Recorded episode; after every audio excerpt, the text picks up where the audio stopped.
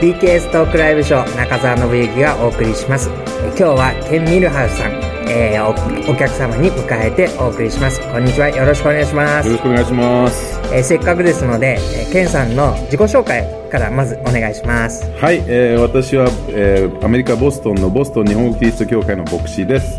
えーでその前は子供の頃から宣教師の息子として日本で育ったものですので、まあ、少しは日本語ができるというそういう感じですけれども今少しね。少しです、え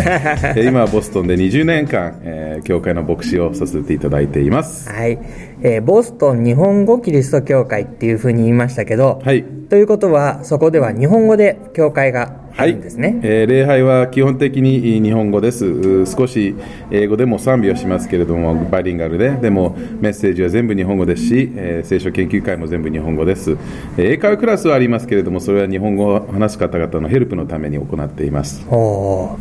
ということは日本語を話される方がボストンには結構いらっしゃるっていうことたくさんいますよ、日本人がたくさんいるし、また日本人だけではなくて、日本語ができるアメリカ人とか他の国の人たちもあちこちいますよ。というのは、えー、とどんな人たちになるんですか、えーボストンに来てる特に外国から来てる方々日本人も含めてですけれども、皆様、えー学生がすごく多くて、はい。えーボストンはもう学びタウンですからね、えー有名な学校がいくつかありますよね、はい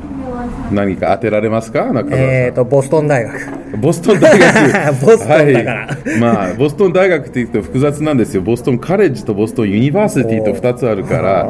でどっちがどっちか日本語で大学ともう一つはなんか別な言葉を使うの忘れちゃいますけど 一応両方ありますがなるほど。もっと有名なのがハーバードっていうのがあるんですよね。あハーバードね。ハーバードがありますよね。僕には関係がない学校ああだと思って。そういうことね。ハーバード大学もあるし、もう一つ特に有名なのがマサチューセッツ工科大学っていうのもあります、音楽の学校もあり音ました楽の学校もあります、バークリー音楽大学、えー多分ジャズを勉強するんだったらトップの学校じゃないかなと思いますけれども、それに加えてクラシックでしたら、えーニューイングランド音楽院、ボストン音楽院、ロンジー音楽院と、おーいっぱいあるんですね。えー音楽でも盛んで、それら全部日本人が来てますよ。で今言った学校だだけではなくて、えー多分皆様が知らないようなもっと小さな、あ大学もいっぱいあって、ほとんどすべての学校に日本人の方々が来てます、えーなんかボストンで勉強しよう。ちょっとハーバードは無理かもしれないけどでもボストンで勉強しようしようっていう人たちがいっぱい来てますね、ビジネスの関係の方もえービジネス関係の方々は大体学びとつながった形で来られてますね、ですから会社派遣で、例えばあのマサチューセッツ工科大学のビジネススクールが非常にえー評価が高いらしくて、そこで MBA を取って、えー来るとか、マネジメントのクラスを取ってきなさいという形で会社派遣できますね、もう一つ特徴があるのは、医者の方々が多いんです。あの大学とつながっている病院がたくさんあってそれらは全部ラボを持っていて、えー多くの日本人の医者の方々が2年の研究うーという形で来られて、えー家族連れで来られます、えーでその後また日本に戻りますけれどもいっぱいそういう頭のいい方ばかりがえー多いんですけれども、あのそういうところで、えー私も日本人の方々と接触しています。えー。じゃあもしこれから日本の方でボストンに行こうという方がいらっしゃったら、ええ。ちょっと生活の助けになるようなことを、はい。えー教えてもらいたいと思うんですが、えー、とおそらく、まあ、一番皆さんが気にされるのは住むところはいですよね,、そうね。えー日本の方々はみんなどんなところに住んでるんですか、まあ、実はね、いっぱいい毎年来ているので、あのいくつか日本の不動産っていうのがあるんですよ、エーブルもボストンオフィスがあったりしてて、エーブルがある。エーブルがあるんですよ、そうですか。から、そういう日本から来る方々もそういうところを通して、えー家を探すことが可能になりますはあね。じゃああんまり心配しなくていい永住する人たちは少ないんですけれども、でもその短期滞在者を迎える体制でそういうふうに働いている方々はいますね。ですから割と今までも日本人がたくさん通ってきているので、そういうベーシックなものはある程度すでに備えられてますね。じゃあ安全な地域で、ええ。まあ、割とリーズナブルに、えー住むことは可能だと。そうですね。安全な地域は問題ないんですけどリーズナブルは、えーまあ、物価は高いですよボストンも。ボストン。現実です。ニューヨークほどじゃないですけれども。ボストンプライスなんですね。えーボストンプライスですね、えー。えーそれよく耳に入りますね、わかりました。えーこれほどおボストンもあの高いところだとは思わなかったっていう方々がいますけれども住みやすいのは事実ですけどね、あ住みやすいんですか？えーまあ、基本的にあのちょっとえーこじんまりしたような感じで皆様日本人の方々はすごく気に入ってます、ちょっと冬は寒いですけれども、でもあのいい感じで街のど真ん中に川がえー通ってますし、あのペースも多分ニューヨークはちょっと下がってるかな、はいですから、皆様大好きですよ。えっ、と、車はやっぱり必需品ですか？そうですね、まあ、あのどこの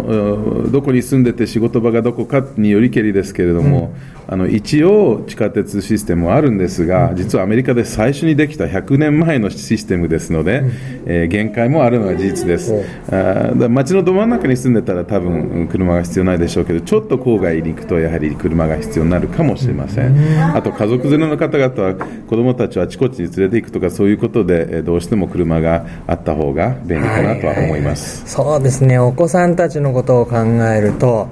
そう、例えば、えー幼稚園、小学校、えーその辺はどうでしょうね？まあ、もちろん現地のあの学校に送るのが第一ですけれども、もし小学校レベルになると、実は補習校もありますので、土曜日の学校ですが。朝日学園。えじゃないんですけど、一応、ええ。ボストン朝日学園じボストン朝日学園ではありませんが、あただボストン日本人学校なんですけどええ一応でもありますね、え朝。ー補習校が。補習校がありますね。うんうんうん。ええ。えっ、と、日本人の学校もあるんですか？まあ、それがメインになりますね、その補習校が。あのですから、普段その小学生以降のあ家族は、子どもたちをお平日は英語の学校に送って、で土曜日の朝は日本語学校にはい送ってるっていうパターンですね。え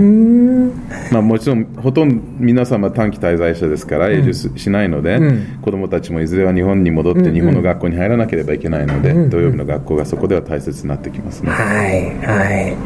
えーと、そうですね、お子さんをお持ちの方々、もうちょっと気になるのは、例えば、病院はい。うん、子供がちょっと熱が高かったぞ、どうしようとか。まあ、病院としてはあのそういう医学関係はボストンはもうアメリカでもトップですから、はい。えーちゃんとすべて整えられています、えー日本語を話す医者も数人いますけれども、まあ、もっといてもいいんでしょうけれども、いるのはいるんですけれども、まあ、あのえー英語では通訳者をあの出してくれるう病院も一つありますし、あの英語のところでも多分いろいろと大丈夫なんじゃないかなと思います。えーじゃあ、きちんと保険だけ入っていけば。そういうことですよね。うん大丈夫ということでしょうかねすべて備えられてますよ。えー、じゃあ生活のですね、日本食はどうですかね？日本食も、えー一応あのいくつか日本食を含めているようなアジアのマーケットがありますので、あー多くのものは手に入りますね。で一応日本食のレストランもあたくさんありますので、えーまあ私は西海岸にたまに行くので西海岸と比べると味が一つ下かなっていう感じですけれどもでもそれでもあの美味しいところもいくつかありますね、えーもちろんでもご家庭で料理をするのであれば、あそういうものはそういうグロースリーストアで、はいはい。あの買うことができます、はいはい。西海岸なんかだと、日本語の新聞とか、はい。テレビなんかもあったりしますけど、それはさすがにないでしょ。えー新聞は一応ありませんが、えー頼めば読売新聞を届けてくれるっていうことは過去にありました。最近はちょっと私定かじゃないですけど昔は読売新聞を届けてもらってた方々が多分ニューヨークから来てると思うんですよね、はいはい。で、えーあとね現地の日本語の雑誌が一つあります、つまりあボストンで作られているのがあります、えーですからローカル情報だったらそういうのを通してはい見ることも可能になりますけれども、はい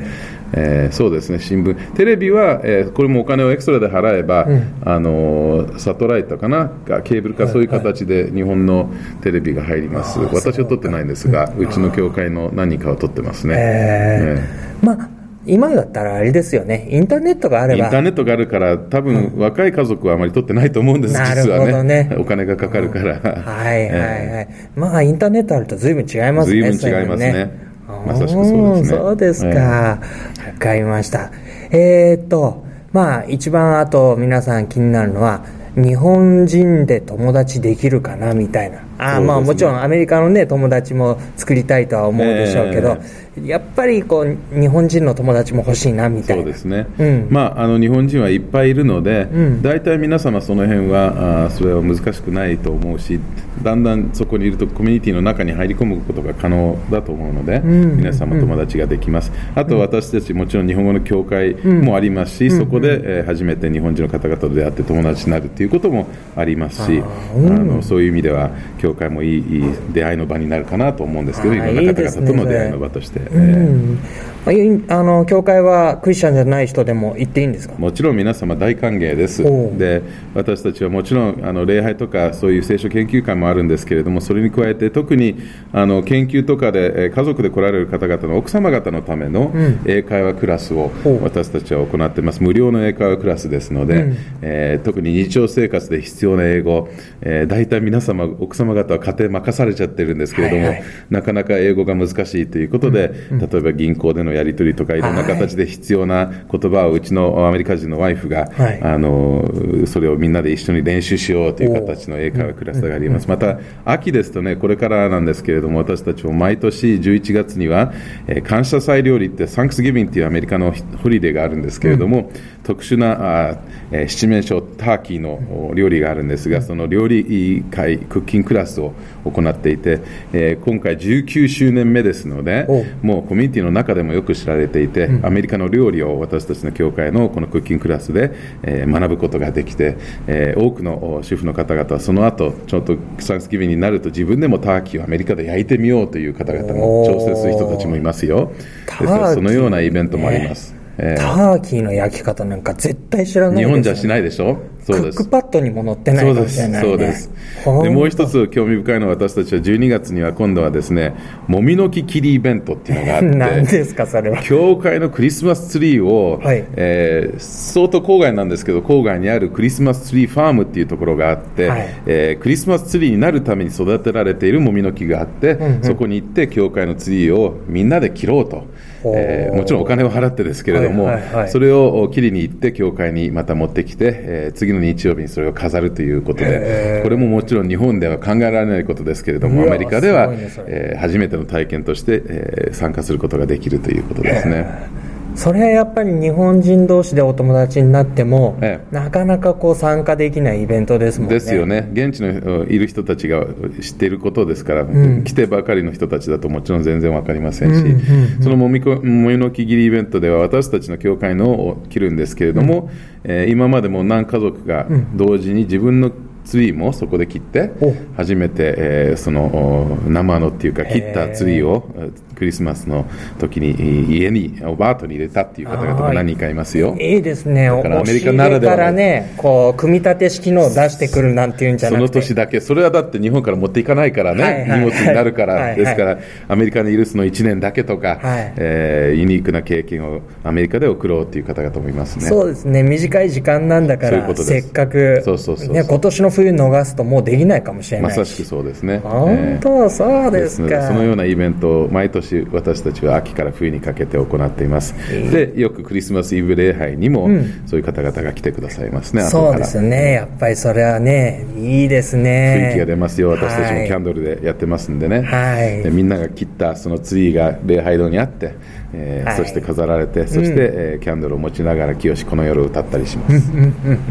やっぱり清この夜なんですね。えーエンディングはそうですね、どこもそうじゃないですか、そうですあの特に皆様はクリスチャンじゃない方々でも聞いたことある歌ですから、あ大体それが締めくくりですよね。はい、わかりました。えーこれからボストンに、まあ、お仕事やはい。学びのために行こうという方で、